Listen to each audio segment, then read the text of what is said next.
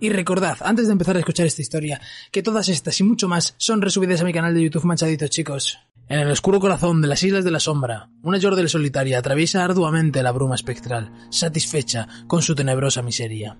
Con una angustia inagotable y una poderosa sombra tras de sí, Vex se protege de la vitalidad y la alegría del mundo exterior, así como de la repelente gente normal que lo habita. Vex creció en Ciudad de Vandel, pero nunca llegó a encajar del todo allí. A ella, las extravagancias y los colores del reino de los Jordels le resultaban empalagosos. A pesar de todo el esfuerzo de sus padres, parece que nunca hallaba su espíritu Jordel, ni amistades afines, y prefería pasar la mayor parte del tiempo enfurruñada en su cuarto. Allí dentro encontró un alma gemela insólita, en su propia sombra. Era negra, su color favorito, y no hablaba, la compañera perfecta para la taciturna muchacha. Aprendió a divertirse con la sombra, llevando a cabo lúgubres pantomimas para entretenerla. Desafortunadamente, era solo una sombra, y era incapaz de proteger a Vex de la odiosa jovialidad que había a su alrededor. Pero había algo más esperándola, algo más oscuro, algo triste, algo como ella. Ese algo llegó en forma de Harrowing. Densas nubes de niebla negra que se expandieron a lo largo y ancho de la ciudad de Vandel sembraron el pánico entre sus habitantes, mientras que la mayoría de Jordels se enfrentaban con valentía a la niebla para tratar de contenerla. A Vex le causó una gran intriga, y la siguió hasta dar con su fuente. Cuando llegó a las Islas de la Sombra, Vex no podía creer lo que veían sus ojos. Enormes trechos de tierra y mar, desprovistos de toda vida y color, se extendían por frente a ella. Allí por fin podría pasar el tiempo de morros sin tener que soportar las risas y el júbilo de otros. Transcurridos unos días, Vex se dio cuenta de que la niebla negra estaba provocándole un extraño efecto. Su sombra había adoptado una imagen fantasmagórica, mucho más vivaz y expresiva que su dueña, y su magia Jordel, benigna, se había transformado en algo mucho más siniestro. Ahora Vex podía ir repartiendo su miseria por doquier.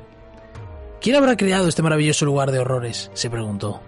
La respuesta vino pronto, de la mano del rey arruinado, Viego, que apareció en las islas con el propósito de extender su niebla a todos los rincones de Runaterra. Al conocer a Vex, Viego se percató de que la Jordel tenía una capacidad sin igual de sembrar desesperanza, lo que volvía a la gente más vulnerable ante el Harrowing. Vex, por su parte, encontró inspiración en la visión que él tenía de un mundo sumergido en la niebla negra. Enseguida se aliaron y partieron con el propósito de convertir el planeta entero en un yermo destrozado. Antes de que el plan de Viego pudiera llevarse a cabo, Vex descubrió que tenía un motivo oculto apoderarse del alma de su difunta reina Isolde y reunirse con ella para juntos ser felices y comer perdices.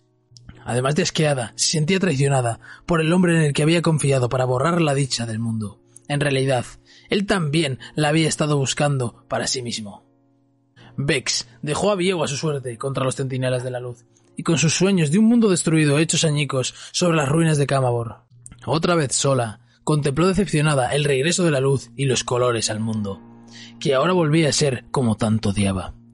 Hallar una melancolía duradera iba a costarle más de lo que había pensado en un principio. Conocía un último sitio al que podía acudir, un método infalible para conseguir la miseria que ansiaba. Fue a Ciudad de Vandel a visitar a sus padres, con unas ganas inmensas de que vieran en quién se había convertido y de regocijarse en su desaprobación. La joven Jordel observó cómo sus padres se quedaban atónitos, de piedra. Sus semblantes fueron mutando para primero reflejar perplejidad, después rechazo y por último aceptación a regañadientes. Cielo, no entendemos esto, dijo la madre al tiempo que señalaba a Vex de pies a cabeza. Pero te queremos incondicionalmente, añadió el padre. Y si a ti te hace feliz, entonces nos alegramos por ti. Vex puso los ojos en blanco y dejó escapar un gran suspiro de exasperación.